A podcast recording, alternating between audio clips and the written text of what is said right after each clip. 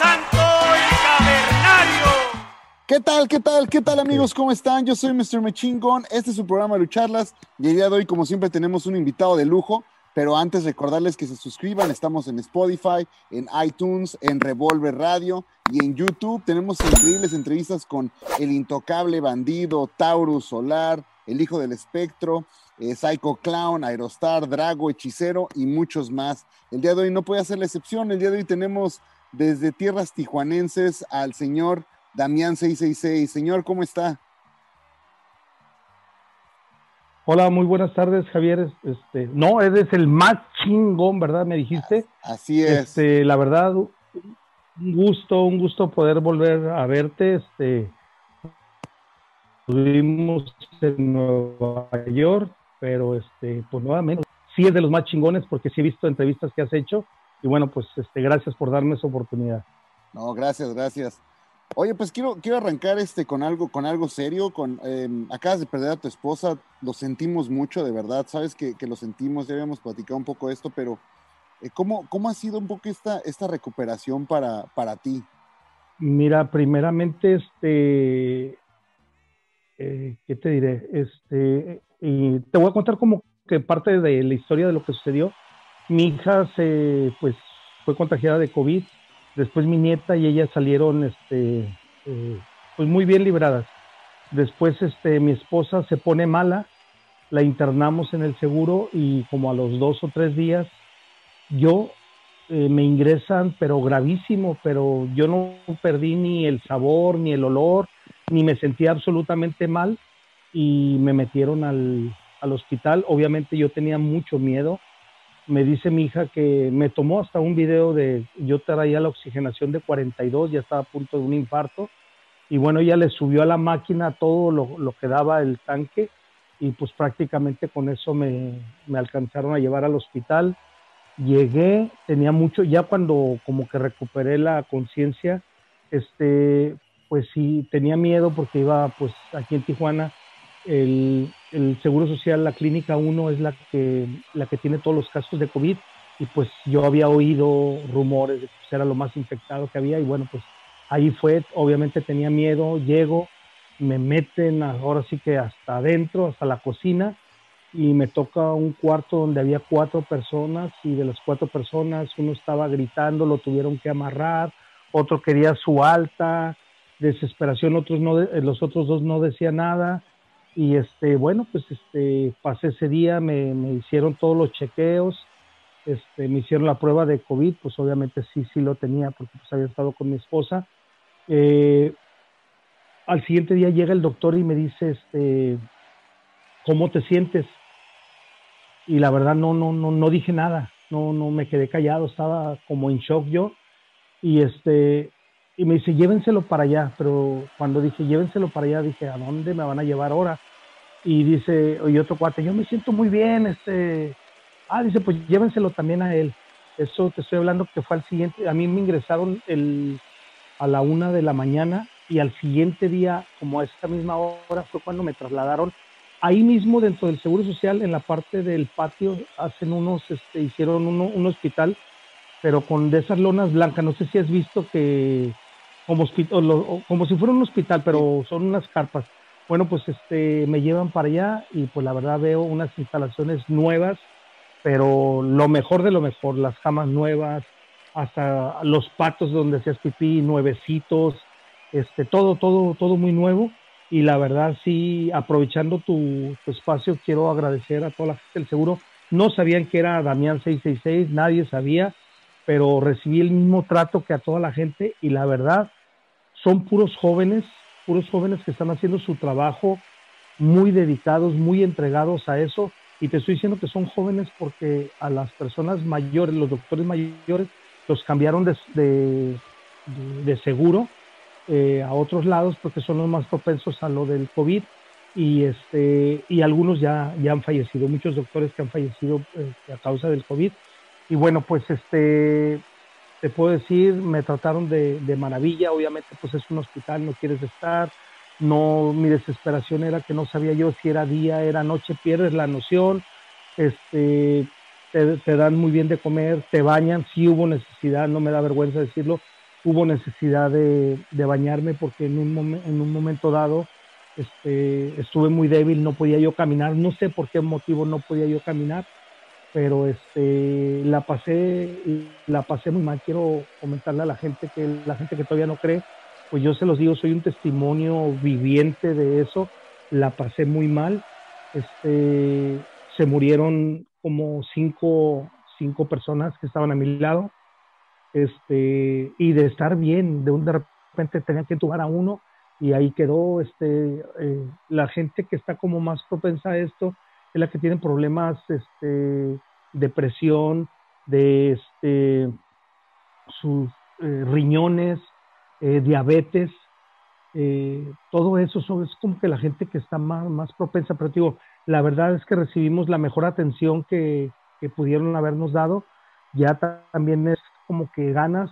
Llegó un momento, te lo cuento muy así, muy, muy, muy, triste para, mí, cuando se murieron esas personas, pero hace cuenta para todos lados y decía, ¿qué está pasando? Eh, me toca, sigo. Llegó el doctor, me decía, no, es que, mira, este, anímate, tú no te preocupes, pues cómo no me va a preocupar si está muriendo la gente y y bueno, pues este fue, fue muy triste. Al paso de los días, este, ya casi yo para salir cumplí como 10 días dentro del, del hospital y la verdad mi oxigenación no subía, estaba como en, 86 y después este, me tuvieron que subir todo el, el, oxígeno y empezar de arriba hacia abajo y así fue como me pude estabilizar mi oxigenación en 95, 94, que ya en arriba de 90 pues es, lo mejor que, que, puedes estar. Y, este, y en eso ya, ya, ya estaba yo ya bien, me dijo, yo creo que unos dos días más te damos de, alta. Y en eso llega un doctor y me dice, ¿conoces a Guadalupe Lizárraga? Le digo, ¿cómo no? Le dije, pues es mi esposa. Dice, pues ya está aquí dentro, ya está aquí en, en esta área. Y, híjole, sorprendente porque bueno, ahorita te cuento por qué fue sorprendente esto. Me dice el doctor, vámonos. Yo no, no había, no estaban las sillas, estaban ocupadas y me dice, puede caminar.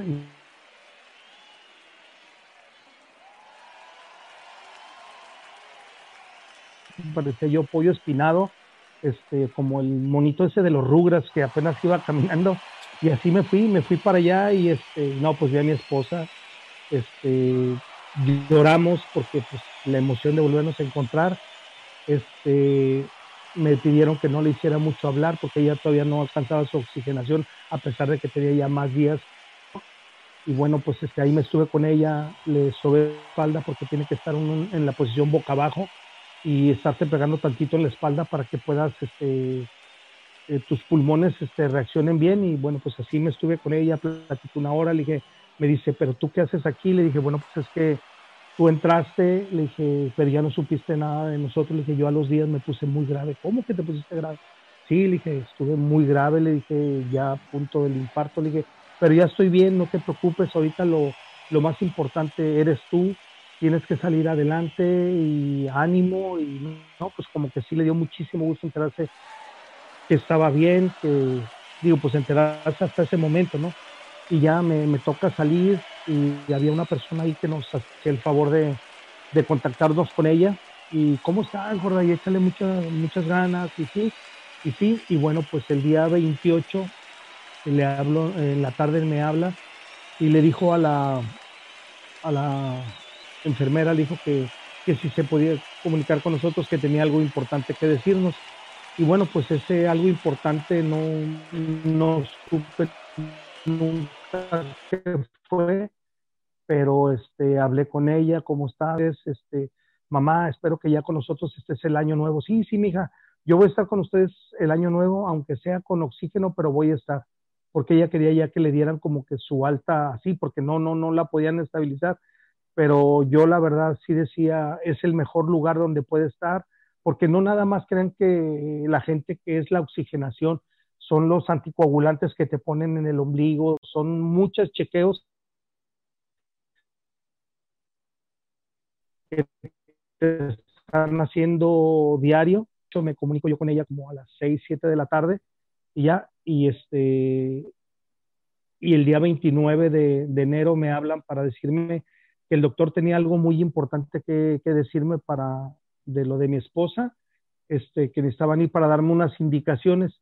Yo en ese momento todavía no podía salir de casa porque después de salir del hospital yo tenía que estar todavía 15 días, este, pues enclaustrado en algún lugar, este, así me lo pidieron, bueno, así lo hice, y este, y bueno, fueron mis hijas y desgraciadamente les tocó a ella eh, lo más duro, el recibir la noticia de que su madre acababa de fallecer, falleció hoy, precisamente se cumple un mes, hoy 29 de, de, este, de enero, se cumple un mes, falleció a las 6, 2 de la, de la mañana, y bueno, pues ya te imaginarás, de ahí para acá, pues fue este, muy, muy, muy, muy, muy triste. Este, ya te imaginarás, tengo 11 nietos, entonces son 11 nietos que pues teníamos que contacto, algunos pequeños, unos ya más grandes, pero yo creo que a todos nos afectó este, por igual.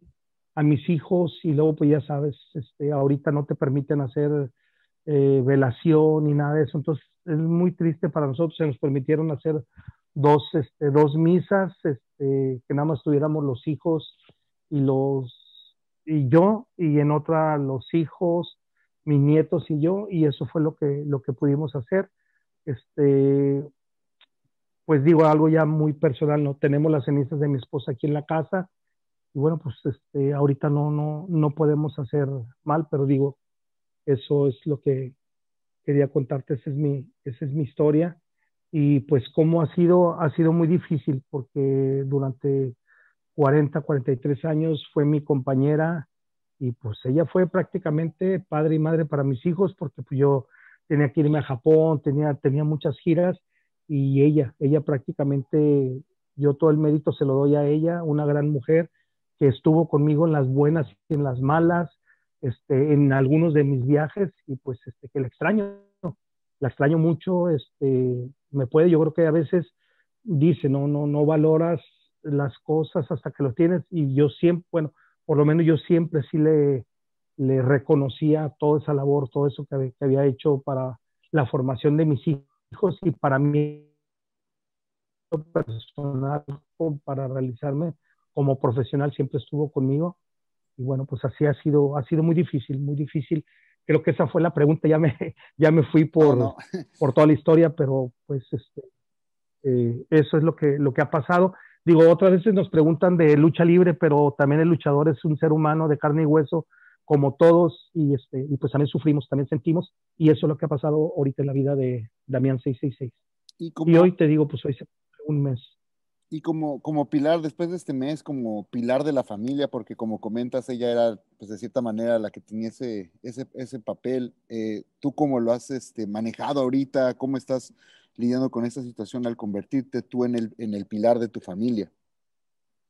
Fíjate que es bien duro, Javier, es bien duro porque, ¿cómo puede ser? Mi esposa, tenemos este, cinco hijos y ella nos, este, nos, ahora sí que, digo, lo voy a decir así como se dice, no, nos arriaba a todos, tenía el control de aquí de, de, de la casa y ella estaba en todo, ella estaba, ella sabía todo lo que necesitábamos, cómo hacerle todo eso, y para mi hija, mi hija Ileana, que vive aquí, y una de mis nietas, este, aquí en casa, este, vieras qué difícil es por lo menos ponernos de acuerdo para ver qué vamos a comer.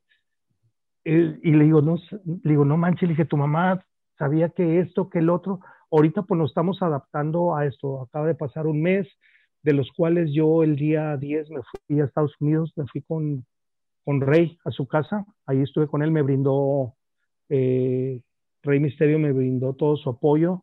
Este, mi comadre Angélica, este, nos estuvimos ahí en su casa, Bestia y yo y pues gracias a él este, obtuve muy buena este, ejercitación, eh, tanto en su gimnasio como nos mandaba los ahí por cerca de su casa a caminar y caminábamos varias millas y eso me, me, mantuvo muy distraído y este, pero apenas este lunes regresé otra vez a casa y pues ahorita me, adapt, me estoy adaptando a este nuevo sistema, a lo que, a lo que sea mi esposa que pues como te digo, aquí está una de mis nietas y tengo que estar en línea con ella para lo de la escuela, tengo que atenderla, tengo que darle de desayunar porque ah, ah, eh, soy luchador, soy todo, pero mi mamá cuando joven me enseñó a cocinar, a lavar, todo eso.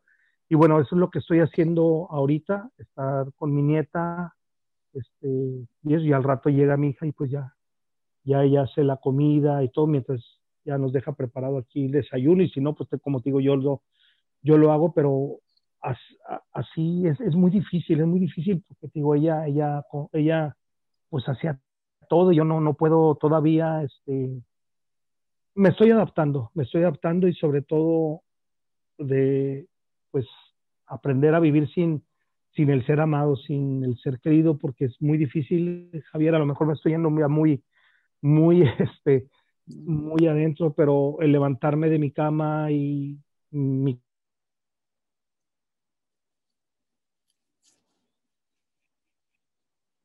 Pues la verdad, sí, sí, sí, sí me ha afectado mucho. Sí me ha afectado mucho, le, hecho, le estoy echando muchas ganas. Me pongo muy triste, le lloro, seguir y, bueno, pues seguir que ya el fin de semana pasado este, fui con Bestia a Houston y Texas a presentarme en Local Wrestling y este, en Lucha Maniac y este, la verdad me fue muy bien.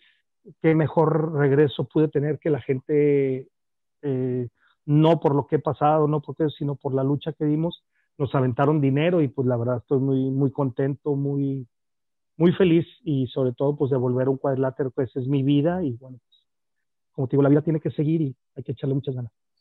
Y viene esa parte donde ahorita estás, estás retomando un poco de volver a luchar, se está abriendo, se está abriendo poco a poco, al menos aquí en Estados Unidos en ciertas partes se está abriendo un poco más.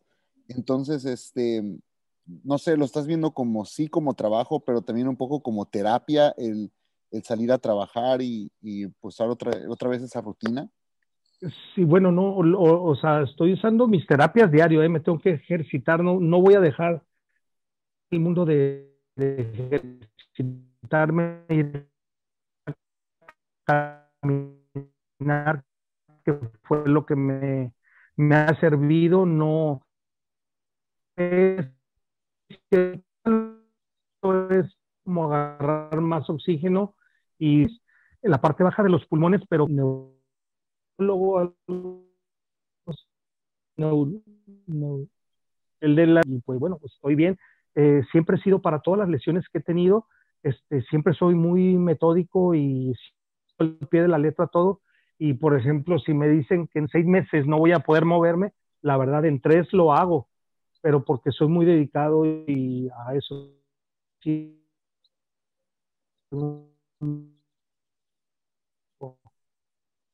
Mucho respeto a mi profesión. Pues desgraciadamente aquí en México ahorita está de la fregada, no, no hay funciones, solamente allá este, en tu país en Estados Unidos sí hay, este, sí hay luchas. En tu país. Bueno, bueno, fuera. oye, este, eh, oye, tu país. Porque tú eres americano, ¿verdad? Eres chingón. Soy, soy Mexican American. Eso es todo. Eso es todo. Oye, eh, lo, manejo, lo manejo como los luchadores yo. O sea, yo aquí en Estados Unidos me vendo como mexicano y en México me vendo como americano porque así tiene que ser. Eso es lo que compran. Entonces, así es. Y si no, pregunta a Pierrot. Si no, pregunta a Pierrot. Pregúntale a Pierrot, pregúntale a Conan, pregúntale al vampiro canadiense. Ándale. Sí, sí, sí, sí. Es algo que, justamente eso quiero platicar contigo, pero quiero empezar con, con tu etapa como Caballero 2000 y como Ultraman. ¿Qué extrañas de eso? Ahorita reflexionando, ¿qué extrañas de cuando eras Caballero 2000, cuando eras Ultraman? ¿Qué extrañas de eso? Bueno, para empezar me vas a hacer llorar porque este, ¿qué, extraño de, de Caballero 2000? Pues la juventud. la juventud, ¿no? Ya ahorita ya tengo más, este, más, tengo 59 años. Entonces, este, cuando debuté tenía 20 entonces, este, no, pues mira, eh, yo con mis personajes, la verdad, gracias a Dios, con todos los personajes, con los tres personajes que he hecho, la verdad, me he sentido muy bien y creo que, que, este, que he desquitado. Pero, por ejemplo, Caballero 2000, estoy muy agradecido porque fue el primero en darme una licencia como luchador profesional. Y vaya que antes te costaba un egg este, poder tenerla y a mí me tocó en Guadalajara mi primera licencia de, luchador profesional. Este, como, como Caballeros Mil tuve también la, la fortuna de poder estar en, eh, antes se llamaba, bueno, bueno, el CML, este, antes era que Arena, bueno, empresa Arena mexicana, empresa mexicana. Plaza Mexicana, empresa mexicana de lucha libre, me tocó estar y era un luchador también muy afortunado porque me tocaba Pista Revolución, Coliseo y Arena México. Entonces digo, ¿qué luchador no deseaba es- de perder esas tres plazas? Porque a veces no tenías ni que salir de del DF y con esas tres, este, pues estaban muy bien. Entonces te digo, ahí fue donde me di a conocer. Después este, llega la etapa de Ultraman 2000, que bueno, me abrió las puertas de Japón y en Estados Unidos, yo como caballero ya estaba luchando en Estados Unidos, pero este, como Ultraman, por la misma gente, no, pues ya me jaló los mismos promotores y bueno, me abrí un espacio muy bueno en Estados Unidos y mi brinco y, y ahora sí que consagración a Japón. Y cuando, cuando empiezas a ir a Japón, Trabajé para la empresa FMW por cinco. No te escucho. oh, perdón, perdón, te decía que cuando empiezas a ir a Japón, ¿cómo son esos primeros viajes? Hemos platicado con varios luchadores que han ido a Japón. ¿Cómo es ese primero, ese shock para cultural, este, de comida, de cultura, de todo para, para, para Damián? ¿Cómo fue? Mira, para empezar, cuando yo fui, yo fui como Ultraman primero. Este fue, no me la creía, ya estaba en el avión ese grandote. De el, mi primer vuelo que yo tuve allá fue por ANA, Air Nippon Airlines. Entonces, este, era, en ese entonces ese avión casi todos los asientos eran de primera, de primera clase este, te daban comida y aparte en el centro del avión había una como isla y era como buffet. Y este, no, no, pues no, no me la creía, decía yo, no manches, este, están pagando por mí un boleto para allá. Y bueno, esa fue la, la primera este, sensación. Llego a Japón y pues, veo, no veo muy poco palabras en inglés, todos en símbolos, en kanji, hiragana, katakana. Y ah, no, no, pues se me hacía increíble. Luego ya de ahí, pues me esperó a mí, en ese entonces estaba el señor Ibaragi, que era la persona de relaciones públicas y fue por mí. Y bueno, pues no, no, mm, todavía no me la creía, pero ya, y a pesar, yo fui el primer mexicano.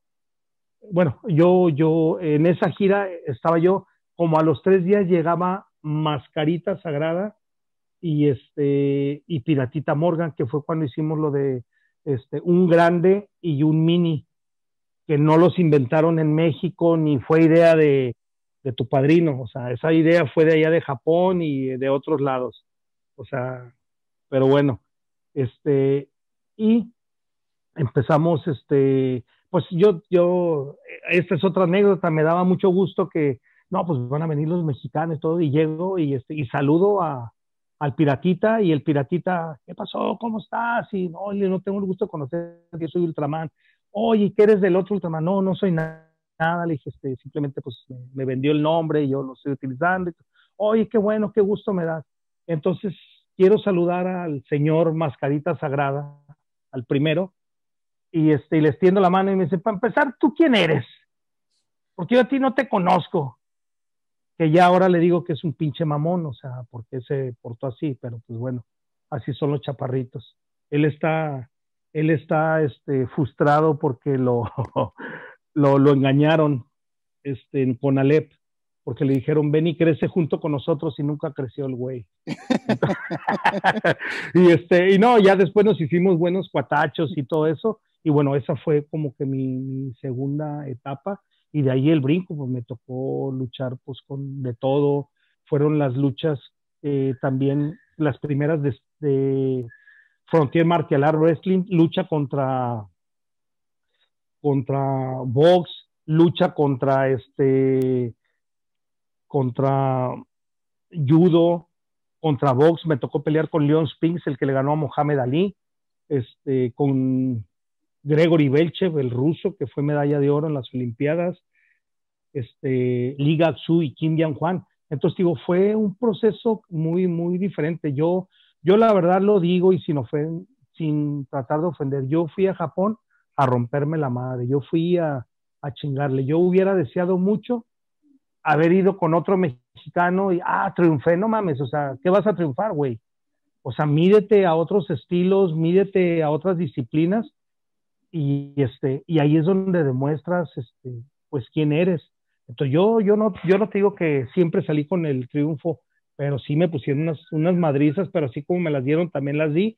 Y bueno, ya me hice de un prestigio, de un nombre, y bueno, pues eso me ganó que después me llevara la, la All Japan, me llevara Michinoku, me llevara War, y este, y pues así fue, eso, este, como, como Ultraman. Después Onita Tsushi tiene la idea de cambiarme el nombre. Y le digo yo, no, no manches, Onita, le dije, pero si yo soy enmascarado en Japón, no, no problem, da jobu, este, tú échale ganas. Y bueno, pues él me, él me cambia el nombre a Damián 666 y yo no tenía ni idea de cómo iba a ser este personaje ni qué se iba a hacer. Y bueno, pues ya me dijo, pues vente tú, aclaro este personaje. Yo busqué gente de aquí de Tijuana que pudiera estar en este papel y todos al último se me echaron para atrás. Entonces, este, lo que eh, Onita se le ocurrió decirme que yo totalmente la vida porque, porque ahora soy, este, pues porque gracias a ellos como que saqué eh, lo que yo llevaba dentro, el loco natural o algo así. Entonces, la verdad, ahorita en estos momentos yo disfruto la lucha libre, me gusta mucho con este personaje de Damián 666. Obviamente me enfrascaron en las luchas extremas, las he hecho y todo eso, pero sí, este, pues, así fue mi, mi paso por, por estos tres personajes. Y bueno, pues ya, este, eh, Damián pues me consagró, ingresé a WCW en el World Order y pues tuve Perros del Mal, se creó la, la familia tóxica de Tijuana y pues te digo, me, me fue muy bien con estos tres personajes. Y justamente quiero platicar contigo porque quiero hablar de WCW porque es donde la gente te conoce aquí en Estados Unidos y Damián de WCW, pero tuviste un paso por, por ECW, estuviste en ECW cuando Polly estaba ahí en Filadelfia, cuando era el, el lugar este insane que llegamos a... La arena la arena llegaron a tratar de volver a recrearlo, pero ya no tiene lo mismo, o sea, no se siente igual. ¿Te tocó a ti en ese entonces? Este, ¿Cómo es que te contactó Poli? Eh, tú llegaste por, por Rey, porque eh, creo que Rey Misterio, estaba Rey Misterio, estuvo Super Crazy, estaban varios luchadores mexicanos, pero tú, ¿cómo es que llegaste tú con, con Poli a, a ECW en esa etapa? Yo llegué, en ese entonces llegué por recomendación de Sabu, porque acuérdate que era mi rival y compañero en Japón. Entonces él fue el que me llevó y no nada más ahí hicimos una gira como de, de cinco días y luego pues otra vez volví a ir y así hasta que pues no sé qué pasó con la empresa, ya viste que pues hubo muchos cambios y todo eso, ya sé, pero así fue como llegué yo, yo por medio de Sabu. Sabu fue el que me llevó. ¿Y cómo fue? Bueno, obviamente está trabajando con Sabu, pero ya hoy en día se volvió como algo, ah, no sé si, no sé si llamarlo in o cool el ir como a la lucha este, en el deshuesadero, cuando hay lucha extrema, ¿no? Que ya vas y pues sí, ya ves todo tipo de gente y chavas y todo, pero cuando tú los estabas haciendo, que hacías en Japón, que llegaste a hacer en México, ¿cómo era el público de ese entonces en las, en las luchas extremas? Mira, déjame decirte, por ejemplo, en Japón se maneja, no van niños a las, a las funciones de lucha extrema, ni a las otras, ¿eh? Casi niños no van este, son adultos de 18 años para arriba. Cuando yo llegué aquí a México y esa, yo les dije a los promotores, ¿sabes qué? Yo creo que este no, esto, para empezar, no es lucha libre ni es un espectáculo para niños. Entonces yo creo que pues restrinjan la entrada, le dije, porque es sangre y todo eso. Y este, pues ya sabes, aquí se piensa diferente y todo eso. Este, en el toreo lo se hizo y bueno, pues era un, un lugar más grande y todo eso. En Tijuana también lo hice el promotor, no, no, no, este, les valió y metieron niños. Pero yo siempre he tratado de cuidar eso, no nada más. La lucha extrema para mí es algo que me dio, me dio de comer y me sigue dando de, comer, pero yo aprendí ahora sí que con los grandes. Me tocó Matsunaga, Pogo, Nita, este Funk, este Raven, Saturno, toda la gente de la ECW. Pero lo que ahora tú ves, yo hice también la primera de deshuesadero en México. Ahorita ya se volvió una pinche pachanga que, que cualquier cabrón tiene un mes, lo enmascaran y ya. No, es que yo soy extremo y yo nací, la chingada. No, no, no, no, no, no te hagas fantasías, o sea, eres un cabrón impreparado, todas tus carencias luchísticas las tapas con agarrar una silla, con agarrar una mesa. Para todo hay que prepararse bien, porque si tú ves todos los que hemos o que somos, han sido extremos, hemos tenido una preparación y una carrera, un yo líder, un, este, un Halloween, un nicho. O sea, toda esa gente de los mexicanos que, que así tuvimos una carrera antes. Acuérdate, yo estuve en, como te digo, desde mis principios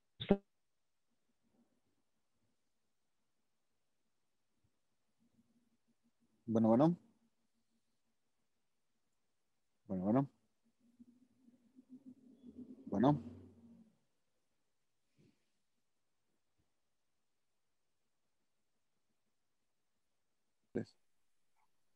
Listo. Sí, te decía, ahorita la lucha extrema es una, es una pachanga. Yo siempre he dicho, no es lucha, no hay nada de técnica, esto nada más es como qué tanta resistencia puede tener un luchador arriba de un cuadrilátero. Y bueno, es algo diferente.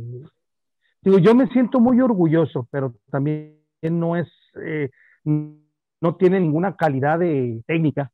Pero bueno, pues se le llama eh, lucha extrema porque son luchadores los que pasan, los que están, los que están ahí practicando, pero este, te digo, yo lo, yo lo veo así y lo veo con gran respeto, pero ahora ese mismo respeto se pierde cuando gente que no está preparada eh, se sube un cuadrilátero y te digo, grita, no, es que yo nací extremo, pues yo no conozco a nadie que haya nacido extremo, ¿eh? Todos nos hacemos, no creo que haya alguien que, que de bebito se haya caído y se haya cortado este, en, la, en el parto o algo, o sea, la verdad no. Entonces, este, pues no, a mí me, me, me parece mal, a lo mejor van a decir, no, este, es que ya está amargado, nomás quiere ser él, pero no es que quiera ser yo, es que hay que hacer las cosas bien y hay que prepararse bien. Y hablando de, hablando obviamente de preparación y hablando de, de hacer las cosas y de, de, lo que te tocó hacer, me gustaría hablar de tu etapa en, en WCW, porque pues en WCW no, no hacías nada de lo que a lo mejor ya está la gente acostumbrada y sí tenías que dar ese rendimiento para quedarte en tele y estar trabajando con, con los americanos, porque sí es un mercado bastante complicado. Háblanos de eso, ¿cómo te preparabas para, ese, para esas luchas? Mira, nos preparamos para, pues obviamente como todo, para dar lo mejor. En, en cuanto nos daban la oportunidad, este, pues subíamos todos a, echarle muchas ganas. Pero llegó un momento en que fíjate que también llegó la lucha extrema, llegó la ECW a WCW, llevaron a Sadman, a Saturno, a Raven. Este, ahí estaba, bueno, Dean Malenko, Eddie Guerrero también estuvieron este, ahí en algunas este, funciones que hubo de la ECW, pero este, decidieron, yo pedí la oportunidad, yo les dije, ¿saben qué? Yo practiqué esto y así como que voltearon a verme algunos, pues no me conocían, obviamente mi fama no había trascendido tanto para ciertos luchadores que eran los bookers y dijeron, y, y, Conan ahí sí tuvo, ahí sí tuvo que ver de decirle, ¿sabes qué? Es que él estuvo con Sheik, con Sabu en Japón y, con Onita y todo, ah, sí, y bueno, pues les dijo de mí, pero ahí, me, ahí metieron a, este, a Silver King, a la Elia Park, Halloween y yo, no sé si has visto esa lucha, que fue la primera lucha extrema y la verdad, un orgullo, un honor para nosotros que, cuando, cuando íbamos al cuadrilátero, los, los comentaristas dijeron, y ahí vienen los frijoles saltarines, o sea, también así como riéndose de nosotros, pero cuando bajamos, la verdad, todo el mundo estaba esperándonos en los pasillos para felicitarnos, y te estoy hablando de Kevin Nash, Scott Hall, Hogan, este, Lex Luger, toda la raza de los luchadores pesados, de allá este, esperándonos para, para felicitarnos por esa lucha extrema y que no hubo sangre, porque para hacer una lucha extrema no necesita haber sangre, ¿sí? Pero como te digo, es la creencia de, de algunos, que entre más este, eh, sangre haya, es, es, mejor, ¿no? Pues si quieres ver sangre, vete al rastro. Pero te digo, a nosotros nos felicitaron y nos ganamos ese lugar. Después, este, ya fue cuando Eddie Guerrero decidió formar un grupo y, este, y bueno, nos llamó a, a la lucha esa, éramos este, Héctor Garza y yo, mano a mano, y después ya sube este, Eddie Guerrero y nos hace la invitación y se forma el glorioso LW, Latino World Order, y que nos daría, la verdad, mucho prestigio. Llegó un momento en que estábamos saturados, ahora sí que ahí sí ya estábamos cansados de viajar, de ir a todos lados, y no luchábamos, nomás nos presentábamos a hi, a saludar, y este, no, no, no, pues este, encantada la empresa, y encantados nosotros, pero después ya llegó un momento en que yo, precisamente en esa lucha extrema, eh, Silver King me da con una silla en mi mano y pierdo la movilidad a los días, estoy hablando de como una semana y perdí la movilidad de, porque se me hace cuenta que me pegó en el brazo, en el antebrazo y se fue cortando poco a poco el tendón. Y entonces perdí la movilidad de la mano y ya la puedo mover, pero quedó, quedó señalando para arriba, ya no se hace la curvita como para pedir raite. Y, este, y después de esa, de esa lesión, me mandan, me operan, igualito que en México. Este, me mandaron a operar, me hicieron todos los, todos los servicios, todo, y ya este, pues yo quería ya regresar, regresar, regresar, y me decían, no, tómalo con calma. Ah, bueno, lo tomo con calma. Y ya cuando regresé, me mandan mi boleto para irme a Florida. Y, este, y luego me dicen, no, no, siempre no, no vienes a Florida. Y luego ya me mandan el contrato donde en 90 días tenía ya mi, eh, mi libertad. O sea, ya no, ya no seguía mi contrato. Y bueno, pues este, así fue como me pasó a mí y ya le pasó a todos los demás. Ya nos dieron, nos dieron los 90 días de, y sí, creo que fue una etapa padre donde estuve, estuviste tú, estuvo el Dandy, estuvo este, Elia Park, Silver King, los villanos, o sea, sí, sí estuvieron llevando bastantes, bastantes luchadores. Eh, ahora mucha gente ya pueden buscar estas luchas en YouTube, búsquenlas. Si encuentran una muy buena, mándenmela. Yo el otro día vi una de eh, El hijo de Lismark con Ric Flair, que me pareció buena. Entonces, se encuentran estas, estas joyas este, luego en online, pero Hace rato dijiste algo que quiero volver a tocar. Dijiste, ahora sí Conan tuvo algo que ver. Este, a ver, porque, porque me gusta porque estás dando el crédito, ¿no? Pero creo que se ha vuelto una figura donde eh, ahora ya Conan hizo todo, ¿no? Entonces, porque me dices, ahora sí Conan tuvo que ver y en cuál no tuvo que ver. Bueno, este, eh, por ejemplo, en, yo lo digo, pero así a lo mejor esto causa controversia, pero no. Por ejemplo, este, a mí, a, todos los muchachos, cuando fuimos a WCW, este, Carlos le, les ofreció un contrato para irse para allá, para, Estados Unidos. Y a mí lo que me consiguió Conan era un tryout para ver si podía entrar. Sí, este, las personas que me tocaron para ese tryout fue este, Eddie Guerrero y Dean Malenko. Uno me tocó en San José, California, y otro me tocó en este, en San Francisco.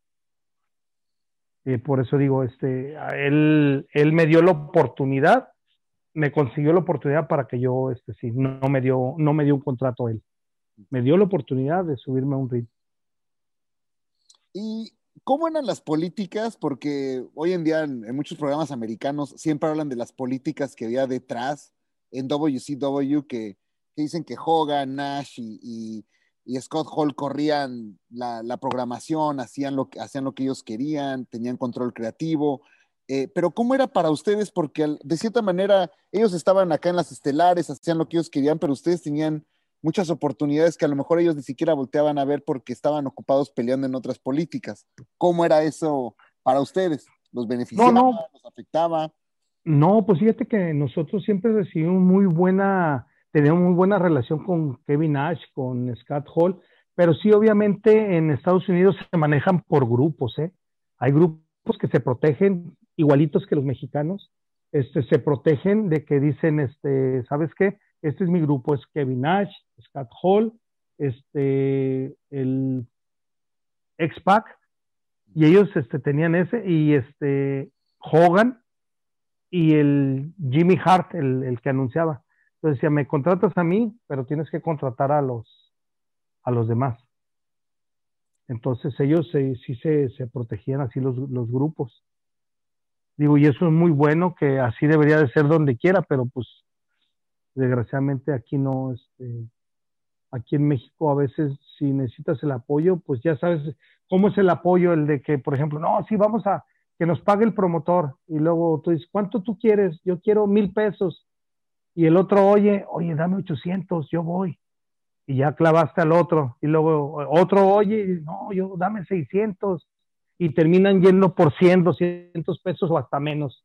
Y así por falta de, de profesionalismo y de, digo, y no estoy echando mentiras, así pasa y así es. Y, y, quiero hablar un poquito más de eso, pero antes de, antes de abordar en eso, porque eso es un poco más en el, en el nivel, estamos hablando del nivel a lo mejor promotores independientes, promotores que corren en ciertos lugares, pero ¿cómo es trabajar con, con Consejo Mundial, con, con AAA en ese, en ese aspecto? Porque si es diferente, o sea, me imagino que si es diferente, no es como lidiar con el promotor de, del Estado, ¿no? O sea, es lidiar con la compañía, eh, ¿Cómo te tocó lidiar, por ejemplo, en el consejo, cuando tú llegaste al consejo?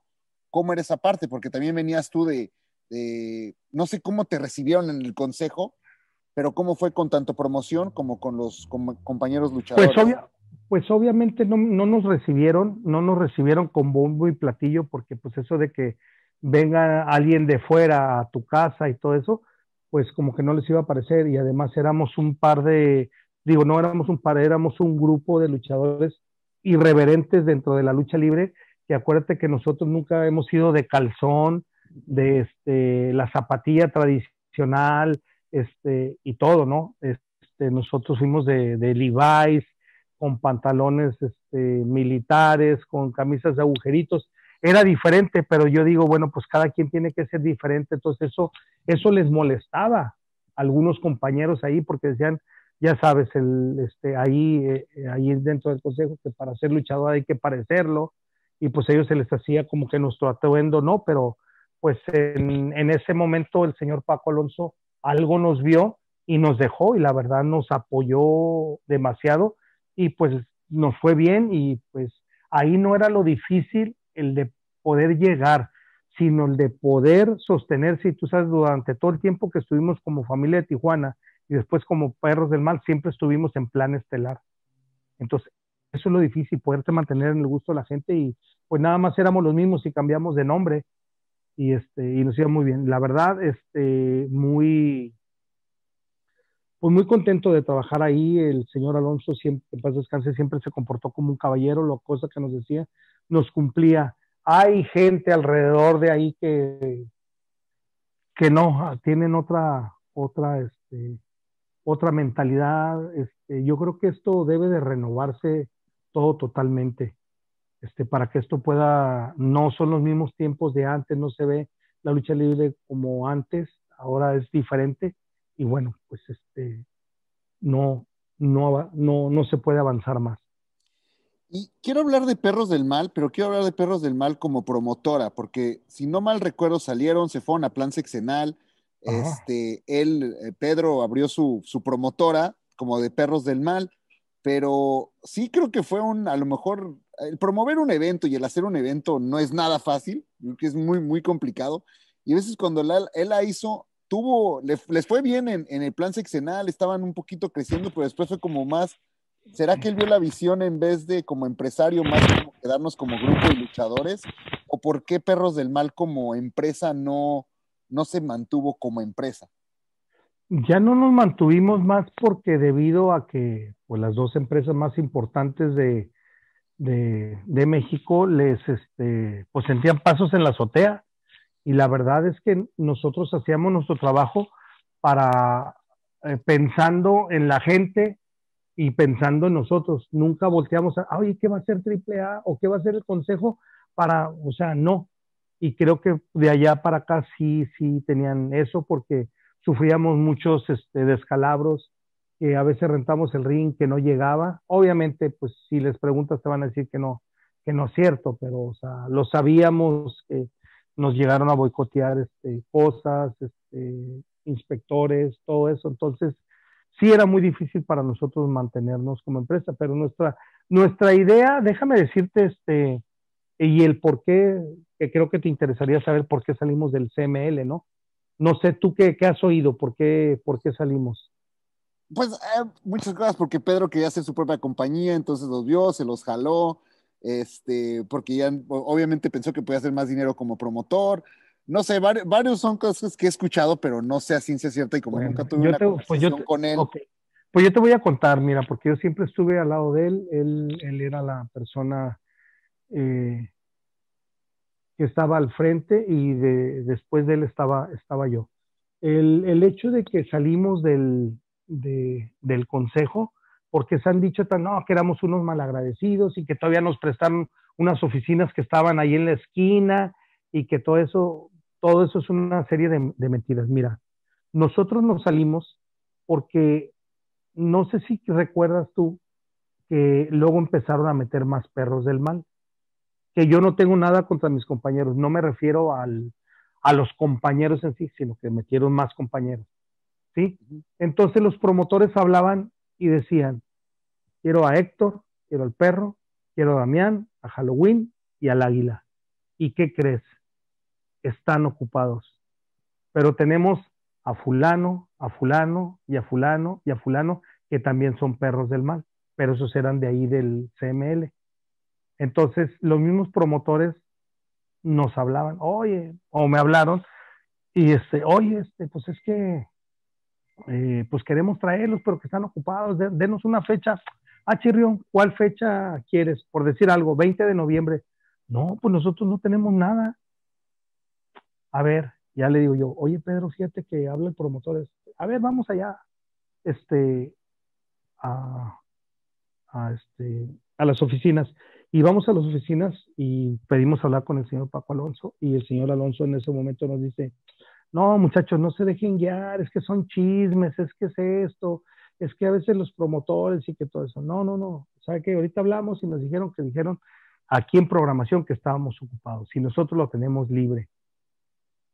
Y bueno, pues este, a ver, este, llámenles a los de programación, llegan y no, es que ustedes dijeron, no, echarnos a la bolita, no, pues yo no dije, no, que yo. Entonces, háblale al promotor, le hablo ahí, lo pongo en el speaker y le hablo al promotor, oye, le dije, ¿me podrías decir qué fue lo que pasó? ¿Quién te dijo que no? No, pues es que ahí en programación me dijeron que estaban ocupados. Y nomás se quedó el señor Alonso así como viendo y los de programación así como, no, profesor, es que usted lo tiene ahí, ¿no? Ah, no, es que usted, y ahí se, echaban la, la, bolita. No saben, no, es que aquí tiene rayita, y, pero ¿de qué? No, pues es que, no, no sabían, no, no, no tenían, y eso fue lo que detonó que no sería, ya dijo, le dijo Pedro, señor Alonso, yo creo que este, pues las cosas no, no están funcionando así bien, mejor nosotros nos vamos a, a, separar, nos vamos a poner como, como grupo, como empresa, y nosotros vamos a seguir trabajando con ustedes. Nada más que, por ejemplo, como ustedes tienen mucho trabajo y no pueden atender a la gente a todo, ya ves que llegan y ahí los tienen horas en las oficinas, no te atienden, no nada. Entonces dijimos, vamos a hacer como una filial de ustedes. ¿Sí? Nosotros vamos a rentar y que todo eso y ya. Entonces, este, rentamos ese espacio. Ese espacio de ahí, de donde estaban las oficinas de la esquina de la Arena México, no pertenecen a la Arena México, son de unas personas que viven allá para, este, por el castillo de Chapultepec. Este, y ellos fueron los que nos rentaron, aclarando ese punto de que no nos lo prestaron, como decían que éramos malagradecidos y todo eso. Y Después, la misma gente empezó con que no, es que aguas, es que los perros quieren hacer una empresa y les avisaron a todos los promotores, porque a todos los promotores les daban sus listas para que hicieran sus programas ya tenían precios, entonces ya nomás, mándame fulano, fulano, ya este, te, pues tú depositabas el dinero y ya, y a nosotros nunca nos quisieron dar la lista para los luchadores y te digo, prácticamente ahí fue donde rompimos y ya el habernos salido nos implicó que, ya no nos dieran que ya no nos dieran gente y nosotros les decíamos, ¿sabes qué? Nosotros este, nos contratan, este, les decimos qué gente necesitamos, les pagamos y ya, olvídense, ellos no iban a tener ningún problema. porque nosotros les íbamos a pagar sus luchadores. Y este, y bueno, pues esa fue la, la manera porque salimos los perros del mal de, de ahí. Y bueno, pues ya de ahí, pues ya sabes, todos este, tirándonos, todos echando mierda, pero pues al final de cuentas con ellos y sin ellos, este, sí lo hicimos. Pero creo que, creo que tú, bueno, la parte donde, donde es un elemento muy importante para ti y donde tienes tantas, a, lo mejor, historias, es porque has tomado esa parte de salirte, entrar aquí, ir allá y te hablan y no tienes, no estás como atado, o sea, no. No, déjame decirte, el estar, el estar en una empresa te vuelve huevón, ¿eh? Ajá. O sea, porque estás esperando a ver qué te van a, qué te arreglan, y no, como independiente tú dices, a mí me habla el del Monterrey, de Monterrey, pues le voy a hablar al de Reynosa, le voy a hablar al de Laredo, le voy a hablar al de Matamoros, y si tengo una, pues ya voy a tener cuatro. ¿Sí? Y está en una empresa, este, ¿qué tengo? No, pues es que tienes esta, este, tienes una. Ah, bueno, pues a ver si ya ves la lista y dices, bueno, pues a ver si para la otra semana, pues tengo más. Y te vuelves conformista. Y te da miedo porque, digo, la verdad, el mejor patrón que puedes tener es el teléfono sí, tú habla aquí y trata de acomodarte también, pero este, pues hay mucha gente que es muy conformista y que se ven ahí, que tienen un miedo a salir, o sea, no te pagan, te dan este porcentajes y y este y no quieres arriesgarte a salir, pues es lo mismo, ¿no? Exacto.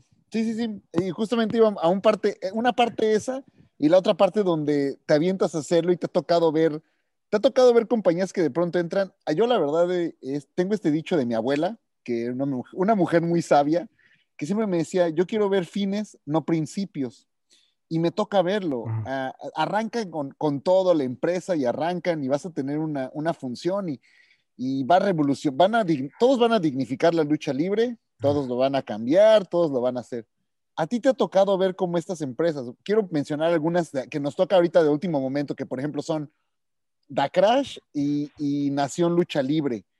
¿Qué tan difícil es para ellos dos el, acomodarse y no nomás acomodarse, sino mantenerse? Porque siento que es complicado AAA y el Consejo por lo que ya han logrado a través de los años. O sea, que va a llegar una, va a llegar una tercera compañía, lo va a llegar. ¿Quién va a ser? ¿Quién sabe? Pero, ¿qué les falta a veces a Nación, a Da Crash, a estas compañías donde has trabajado también para, para poderle dar competencia al Consejo y a, y a, este, y a AAA. No, no, no, pero mira, es que nosotros, yo, yo lo veo desde este punto. De Nación no lo, no lo estaba yo manejando. Yo estaba participando como luchador ahí junto con Alberto del Río, que fue el que me invitó este, a, como luchador. De ahí no te podía decir, pero de Crash sí, porque formo parte de, de la administrativa y te puedo decir, ahorita no se puede hacer este, eh, funciones y ya, ya va a pasar un año sin hacer funciones. No quiere decir que de Crash esté muerto. Lo que pasa que pues, este, pues no te vas a arriesgar ese de que eh, el gobierno te pide el 30%, por, el 30 de la capacidad, pero lo que entre, él no te va a decir, dame el, este, pues dame menos de lo que tú me das. Tú a mí me das completo y me das completo. Entonces, también ahí este, pues debe de ser este, eh, equitativo para que sigan. Este, The Crash no compite con, con, nadie, o sea, compite como una empresa fuerte aquí en, en, Tijuana y así se ha posicionado. O sea, si tú, si el consejo o AAA te, no, te, no te facilita luchadores, no hay ningún problema. Nosotros traíamos del otro lado y trajimos a los mejores luchadores a nivel mundial. Entonces, digo, ese no, no, no, no es problema pero sí te digo, o sea, competimos por ser una empresa buena, pero nosotros mismos no competimos con nadie, o sea, obviamente no podemos competir y tenemos los pies en el suelo porque, por ejemplo, el Consejo Mundial es el único que tiene un lugar para hacer funciones. ¿Sí? Es el único que tiene un inmueble. Que no paga renta. Que no paga renta y que pues ahí tienen todo. Pero los, este, los demás sí, sí tienen que, batallarle, ¿no? aunque es una empresa grande, pero no tiene un lugar establecido. Y te estoy hablando de la otra empresa de AAA, que es una empresa grande y no tiene un lugar este, así fijo, batalla. Entonces digo, nosotros no competimos, este, no competimos con nadie, nosotros tratamos de ser la mejor empresa aquí, competimos a lo mejor con los, con los de aquí. Y sí, a lo mejor en algún momento dado la misma gente nos decía, este, oiga, este, ¿y por qué no vienen para acá? Muchas de las giras de que luego dijeron, no, es que tronó, tronó de Crash, nosotros, este, no tronamos. Nosotros, nuestro mercado, aquí nosotros hacemos muchísima publicidad y nosotros esos programas los compraban. No, es que yo quiero comprar y que yo aquí. Y bueno, ellos no hacían su publicidad este, adecuada. Pues tú sabes que para que te vaya bien, tienes que hacer una muy buena publicidad. Entonces te digo, nosotros tenemos aquí todo controlado. Exacto. Sí, porque sí recuerdo que salieron, llegaron a salir de Tijuana que, eh, hacia Toluca, creo que Toluca, Metepec o algo así, que, fue una función que no se hizo por... No, pero no se hizo, déjame decirte, porque también se habló de, muchísima gente. Este, habló un cuate, este, y yo todavía creo que por ahí tengo los, los escritos, habló el cuate y pidió este, una, una, este, una gente, ¿no? Que sí, mandó una parte del dinero y quedó de mandar la otra parte. Todavía nos fuimos nosotros por buena gente, nos fuimos allá y resulta que este que el cuate ese que nos contactó no era el del el de la función, llegamos a la función y ahí estaba el verdadero promotor, entonces le dijimos, oye, pues que falta esto, no señor, ¿cómo que falta? Sí, no, mire, y me enseña recibos y todo, de que el cuate le había, todo lo del dinero, lo que tenía, se lo había depositado a ese cuate. Y ese cuate hace cuenta que nos dio a nosotros 20 mil pesos y que yo ya pagué. No, digo, discúlpame, le dije, pero yo soy el encargado de eso y yo no tengo este nada. No, dices que, y sí, el cuate, el que era el verdadero promotor, sí nos demostró que él le había pagado al otro cuate este, el dinero, pero ese cuate no, no, que no nos mandó el dinero. Y ese cuate, el día que fuimos, este, pues teníamos contacto con él por teléfono y lo trató de, lo trató de localizar el, verdadero promotor, el que pagó, y el cuate nos echó a la gente a andar, ¿eh? No, es que este, no quieren, que no quieren luchar y que se les paga. O sea, él haciéndose pasar como que si fuera un aficionado más y calentando a la gente, no nos querían decir por poco y nos, nos linchan en el, este, en el autobús. Pero digo, así fue lo como, como quedó. El promotor sí pagó, pero no nos pagó a nosotros, le pagó a una persona intermedia y esa persona no pagó. Ese fue con el de Metepec. Porque sí, la Crash tuvo carteles que yo, nosotros veíamos y luego este, veías y dices, wow, el, cartel, o sea, estaba bien y la Crash estaba jugando con ciertas cosas que no se hacían, por ejemplo, meter, arrancar con una lucha estelar, este, ciertas cosas que, elementos que le estaban, le estaban haciendo una, una diferencia muy, muy grande en, en The Crash. Como dices, ahorita está detenido y todo, pero a mí sí me gustaba el estilo que estaba manejando, manejando Crash. Sí, sí, sí, y luego tan, tan es así que nos este, invitaron a participar en el WrestleCom en Nueva Orleans, y la verdad pues también nos fue mucho, muy bien. Ahí fue donde apareció el Latino World Order con la Elia Park, con Nicho y, yo.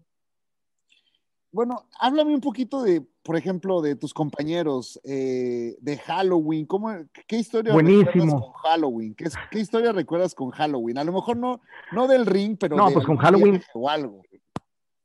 No, pues con Halloween, este, híjole, no sé cuándo llegó y se quedó y ya después ya nunca se fue. No, pues con Halloween tengo miles, miles de, de anécdotas, no todas muy buenas. Bueno, son buenísimas. La primera cuando lo conocí, que no era luchador, no era nadie. Yo vengo de, de Mexicali, llego porque hacían la, el, el, doblete de Mexicali Tijuana, y llego yo y cuando está a la entrada, yo lo testereo con mi hombro, lo testereo. Entonces, este, me volteo y le digo, discúlpame, le dije, lo que pasa es que me aventaron y, y eso. Entonces él voltea, me ve de arriba abajo y luego le hace. Y ya, así quedó, cosa que me molestó. Después al tiempo, al tiempo, al año o más años, este, él es el que me habla para, para que me dice, oye, es que Conan me dijo que tú nos podías ayudar para hacer unas funciones y que todo eso, y él quiere que, ah, Simón, entonces ya hablé yo con Conan y hablé con él, y un día estando, oye, le dije, me dice, este, ¿no te acuerdas de mí? Me dice Halloween. Le dije, no, no, la verdad no. Oye, es que tú una vez llegaste y me pegaste. Y yo, hijo de toda tu... Mm". Dije, no, si me caíste, pero si en la punta, cabrón, le dije. Pero, este, digo, no, así como esa tengo miles, este, donde se queda todo babiado en el camión. no, ya, ya. A ver, otra cosa, otra cosa. Bueno, y a ver, este, con el, con el, ah, ah, ¿cómo se llama? Con tu anécdota, alguna anécdota con Pedro que no hayas platicado, algo, algo de con Pedro. Pues déjame decirte que tuvimos una vez un, altercado en este, por el bordo de Suchaca. Unos cuates le pegaron a la nazi.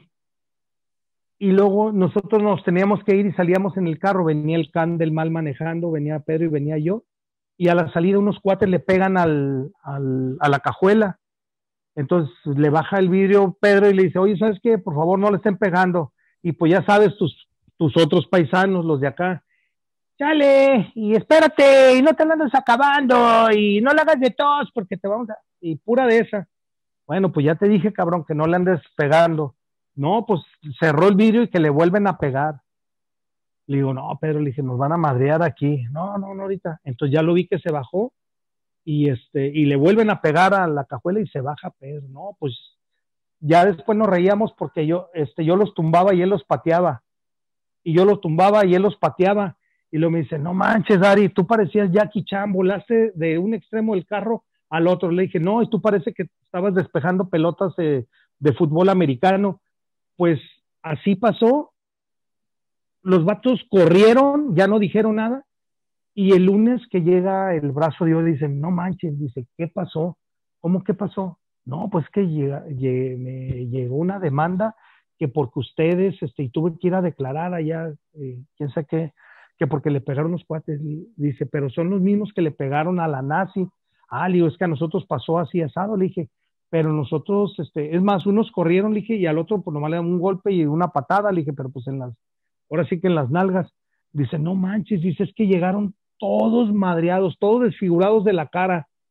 No, le dije, no, pues eso no, le dije, yo creo que como andaban pedos, andaban eso, han de haber tenido una pinche bronca, se pelearon y dije, no, pues hay que echarle la culpa a los luchadores.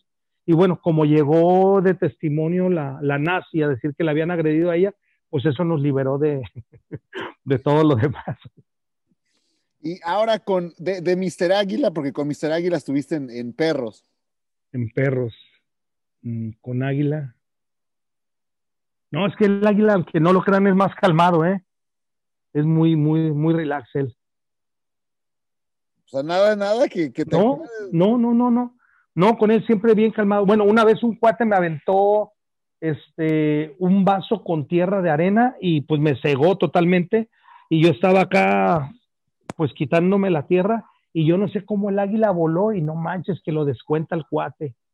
Fácil, ay cabrón, le dije, por poco me llevas de corbata. No, es que vi cuando te aventó el vaso, pero fueron puras cosas así de, de broncas que nos metíamos, porque a pesar de que si éramos queridos, no había, había uno que otro que ya sabes, que no le caes bien y que, no sé, envidia algo y, este, y te la hacen de pedo. Y con, bueno, ¿cómo fue tu relación con, con Héctor Garza y con, con Eddie Guerrero? No, pues en el querubín nos llevábamos de tochos cuartos hasta la hora. Su, su, este, su hobby era subirnos a un elevador y tirarse de pedos. No, manches, cabrón. Ahí nos encerraba y, y, todavía le ponía así para que no se abriera la puerta, para que nos disfrutaras el pedo. Y con Eddie Guerrero, no, la verdad, pues muy bien. O sea, yo lo conocía de mucho antes, cuando yo era Ultraman es más, fíjate que yo luché con Eddie Guerrero en WCW hace muchísimos años que nos, nos mandó Conan. Era el Huichol y Rudy González contra Eddie Guerrero y yo. Yo iba como Ultraman. Y quien dijera que después íbamos a estar en WCW, pero íbamos a formar el Latino World, o fuera él a formar el Latino World.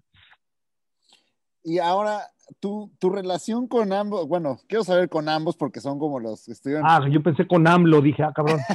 Nada, con, con el vampiro canadiense y con, y con Conan. Pues con el vampiro siempre que lo veo me saludo y todo eso y muy buenos cuates porque nos conocemos de, de mucho tiempo, de cuando no necesitaba llevar tantos luchadores, llevabas uno y el vampiro llenó el CUM de 23 mil gentes, el CUM allá en, en Hermosillo. Y bueno, me tocó mucho con él. Este, sé que ahorita está malo y bueno, ojalá y que se, que se componga. Y bueno, con Conan, pues sí lo conozco de mucho tiempo. Ese sí lo conozco de tiempo atrás. Lo conozco desde cuando no era luchador, cuando llegó aquí a Tijuana. Me tocó entrenar con él y con él he tenido un poco más de, relación. Este, pues me ha tocado andar con él cuando perdió cuando perdió lo de la eh, el retiro con 100 caras yo lo anduve promoviendo como vamos a despedir a Conan y sí sí la, los promotores lo querían o sea porque llenaba la verdad llenaba y todo eso y pues tengo con él una, una relación este amigable ahora triple A tu etapa en triple A este, ¿qué recuerdas de tu etapa en AAA? ¿Qué fue lo que más te gustó? ¿Qué no te gustaba en AAA? Mira, en este, con AAA también estuve a gusto. La verdad es que como, como te comportes es como te tratan y, y todo está bien. Yo creo que ahí más es más este el que yo les decía, te digo, yo les decía, por ejemplo, oye, nos van a llevar a Nicho y a mí, por ejemplo, nos llevan el viernes. Cuando estaban, te voy a hablar, por ejemplo, cuando formaron la familia fronteriza con Pagano. Oye, pues nos van, nos llevan el viernes y que se quejaban que no, es que el boleto y que todo, bueno, pues entonces, ¿por qué no nos meten el, un ejemplo, el, el viernes luchábamos en México, el sábado Monterrey y el domingo León, por decir algo, ¿no? Son dos días. Entonces decía, ¿por qué no nos, este, no nos llevan y nos dan también este, sábado y domingo? y ya se reparten el boleto y nos mandan. Ah, no, sí, sí. Ah, no, nos llevaban nomás el viernes y nos regresaban y a pagarnos se lo llevaban viernes, sábado y domingo. Y así nos llevan. Entonces, eh, lo que te digo, estás con una empresa y te vuelves, no te, te vuelves conformista y no es que vuelvas conformista porque teníamos un contrato por un año. Entonces yo no estoy acostumbrado a estar sin trabajar y estar, oye, ¿por qué no me metes? O sea, no, no, no, el trabajo yo me lo busco. Entonces, ese era el único pero que yo tenía, o sea, no manches, o sea, me llevan para una y, ah, pero no puedes porque eres exclusivo. Yo la exclusividad la entiendo, la exclusividad es como estaba yo en WCW. Luchara o no luchara, ellos me mandaban mi cheque cada 10 días. Y tenían el derecho, ah, ¿sabes qué? Vente, ah, no vas a luchar, regresarme, porque así era en, en algunas ocasiones. Eso es lo que yo llamo una exclusividad, no una exclusividad de que no, es que trabajo ahí, oye, y te dan dinero cuando no trabajas o algo, o te ayudan o algo. No, no. Entonces, ¿cuál es la exclusividad? ¿Sí entiendes? Pero las nuevas generaciones, los nuevos jóvenes se deslumbran por la televisión. Yo, afortunadamente, no soy un producto de, de televisión. Me ha servido lo que, lo que he tenido, pero pues yo tengo más de carrera más fuera de tele que, que en tele. Entonces, por eso no me da miedo. Siempre he sido independiente y me ha gustado ir aquí y ir allá. Y con, con Nicho, ¿cómo es tu relación con Nicho? Porque con Nicho también viajaste mucho y Nicho es... No, pues Nicho es mi compadre y vive aquí a tres cuadras. Incluso el día que me internaron, él estuvo aquí, yo lo vi, porque cuando me sacó la, la ambulancia de aquí de, mi casa la casa de ustedes, Nicho estaba parado ahí enfrente de, de la casa viendo y después ya platiqué con él me dijo, no manches, compadre, pues sentí bien gacho verte que, que te llevaban y la pinche impotencia de no poder hacer nada. No, digo, compadre, pues eh, con haberte visto parado ahí era como que más mi apoyo, pues. Pero este, no, me llevo muy bien con él. Con él y con todos, la verdad es que no, no, no tengo pedos. Hasta contigo me llevo bien. Eso sí. Oye, mencionaste algo que hace rato en, en, la plática, cuando empezamos a hablar de las luchas extremas, de lo que se ha convertido hoy, de lucha de deshuesadero y todo. Este, pero creo que hay alguien que sí se ha ganado el respeto, o sea, que, que se ha ganado el respeto de... No de, soy para nadie, ¿eh? que se ha ganado el respeto de, de, los compañeros y, en, y de extremas, que es Pagano. Eh, ¿Sí? ¿Cómo te tocó? O sea, ¿tú cuando viste a Pagano también lo viste como, oh, este chamaco o algo? ¿O tú desde que lo viste dijiste, este tiene, tiene... porque a veces ustedes los ven y ubicas sí. quién le ve sí. bien y quién no? No, fíjate que este Pagano, cuando yo vi que se andaba tirando con Nicho, dije, no manches, que, que ha aventado el morro, pero no, el, el, el, Pagano es muy entrón, ¿eh? Y sí tiene conocimientos luchísticos, o sea, eh, le tocó como, le tocó ser criticado como cuando Super Muñeco en su momento, no mames, pinche payaso y que, y que nomás mueve la cabeza, ¿no? Pero Pagano, este, yo conocí a uno de sus maestros que era Baby Sharon. Baby Sharon era un luchador rudo a, a ras de lona y fue el que le enseñó y varios luchadores que lo, que lo apoyaron, ¿no? Para mí, este, Pagano no es un improvisado, es un luchador, este, completo. A lo mejor le falta, obviamente no quieran verlo como Anicho, no quieran verlo como a mí, porque pues es una trayectoria, no sé cuántos tenga él, unos 15, yo tengo 39, entonces es como también cuando compara, no, es que un ejemplo, no, casi muy poco me toca, pero no falta que cabrón no le guste, pero no, es que la bestia todavía le falta, obviamente pues le falta, porque pues va empezando su, no va empezando su carrera, ya lleva una carrera, pero todas las carreras son diferentes, no quieras verlo, porque si va a ser como yo van a decir, ah, no, pues como el papá, que también, o sea, estás a las críticas de, de, todo. Entonces, Pagano es un luchador completo. Obviamente le falta, le falta más, este, pues, ¿cómo te diré? Más, este, más experiencia. Él tiene, es un gran luchador y todo eso, pero por la experiencia la va teniendo uno conforme van pasando los años y todo eso. Yo cada vez lo veo bien. Y ya para, ya para concluir, ya para concluir, quiero con algo que platico con la mayoría de los luchadores, y, y, contigo es un caso particular porque tú vienes de una familia que no estaba en la lucha libre, o sea, tú no, no. entraste como el hijo de ni nada. No. Ahora traes al retoño, que es, que es bestia, sí. que es buen luchador, es, es, muy buen luchador, como dices, todavía le falta y siento que tiene mucho, mucho más por dar, pero yo sí creo que hay una diferencia en cuando alguien entra sin absolutamente ningún parentesco y cuando ah. alguien entra con parentesco. Hemos platicado aquí con, con, la mayoría y pues obviamente quien es hijo de te va a decir que, que no influye, quien entró no, por la puerta influye. de atrás te va a decir que no. ¿Tu opinión yo, cuál es? Sí influye y yo incluso este, con mi hijo lo quisimos hacer diferente y él luchó como Leo, andaba con un brasileño Leo y Ribeiro, era la pareja y jamás dije que era mi hijo.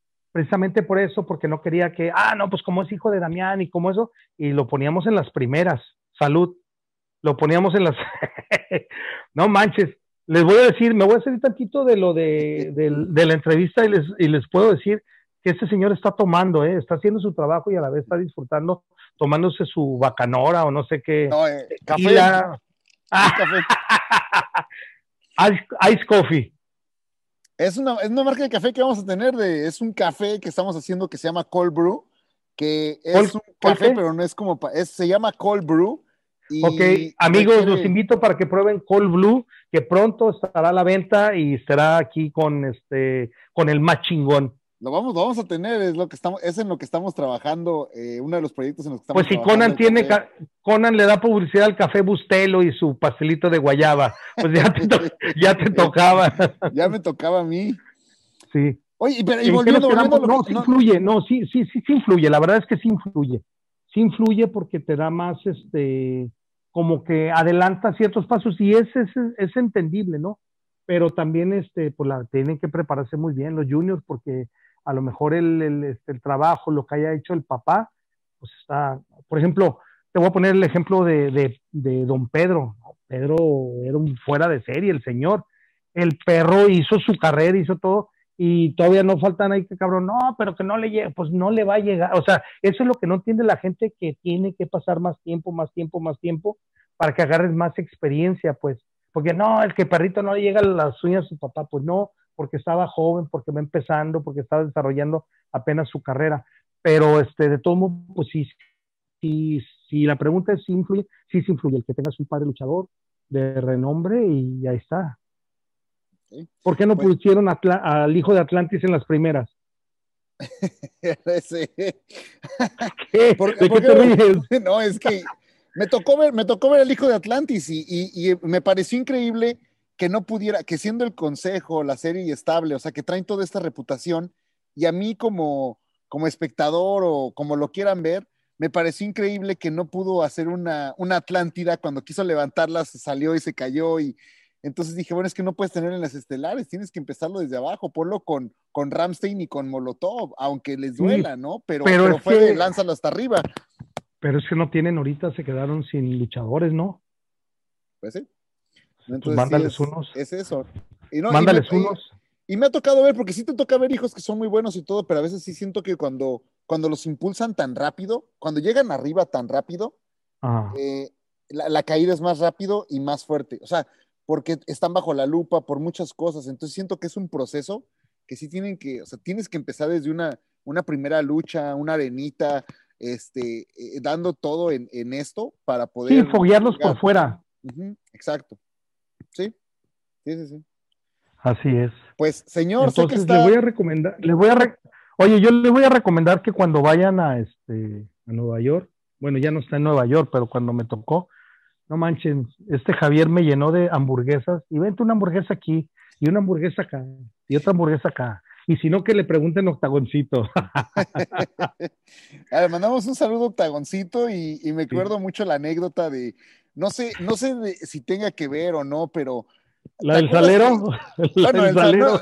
deja el salero, pero estábamos tú y yo caminando en las calles de Nueva York y no sé qué, no sé, pero, o sea, si es lo que invocas o no, pero yo nunca había visto tantas personas pequeñas hasta cuando anduve con, con Octagoncito caminando en las calles.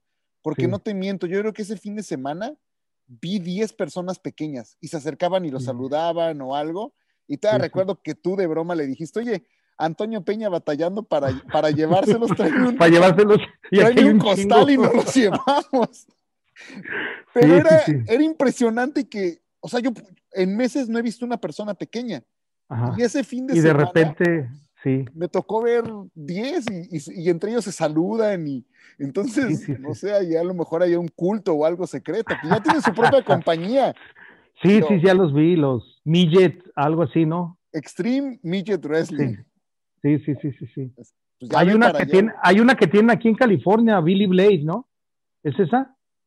Porque hay otra también, hay, otra. Hay, varias, hay unas en, del lado de Nueva York que están corriendo de todo ese lado y hay unas que están corriendo acá en California, así es que sí, este, ya, ahora sí que está, está popular eso. Sí, sí, sí, sí. Oye, la verdad, este, digo, tú, tú porque ya me estás corriendo, pero este, no, la verdad, no, déjame decirte, no, déjame decirte, no, me dio mucho gusto volver, este, eh, pues estar aquí contigo, eres este, un gran amigo, un gran promotor, porque también me tocó, me, me toca conocerte como amigo, me toca conocerte como promotor, y la verdad, cualquiera de las dos cosas las separas muy bien y lo, y lo haces bien. Este, eh, teníamos este compromiso de, de, la entrevista, me habías hablado en días antes y la verdad yo no, este, te decía que, que no era porque no quería y que no fueras a pensar que, mamón, pero la verdad es que ahorita, bueno, pues ya, me, el otro, el, si lo hubiéramos hecho esta entrevista el martes no me hubiera pintado, pero ahorita dije, no, sí me voy a pintar, pero este, porque la verdad es que había quedado muy, uh, no me veía tan bien de, de, la cara, ahorita incluso pues me ves, traigo traigo la barba muy crecida, me la pinté, salí con la barba blanca, pero no quería yo que la gente viera un Damián este, jodido, o sea, que me vean como, como siempre soy.